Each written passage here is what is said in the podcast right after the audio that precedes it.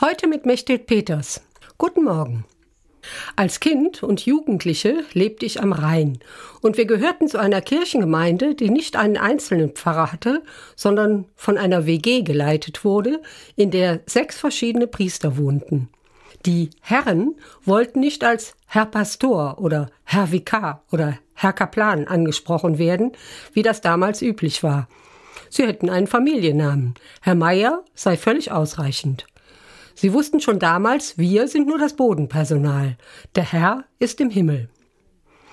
Es war die Zeit nach dem Zweiten Vatikanischen Reformkonzil. Die Messe wurde in Deutsch gehalten. Der Priester stand nicht mehr mit dem Rücken zu den Menschen, sondern er schaute uns an. In den Abendmessen samstags wurde fetzige Musik gespielt mit Gitarre und Schlagzeug. Eine andere Neuerung war, dass am Karfreitag nicht mehr für die treulosen Juden gebetet werden durfte, die Jesus ans Kreuz gebracht hatten. Die katholische Kirche war zu der Einsicht gekommen, dass Gott seinen Bund mit dem Volk Israel keineswegs aufgekündigt hatte. Die katholische Kirche hatte sich versöhnt mit dem jüdischen Glauben und hat auch anerkannt, dass außerhalb der Kirche Heil zu finden ist was bis dahin undenkbar schien, jedenfalls im Katechismus.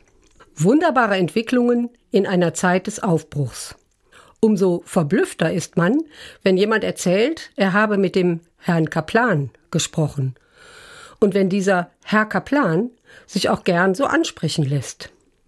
Auf den ersten Blick scheint das belanglos, aber es steckt ja eine Bedeutung dahinter.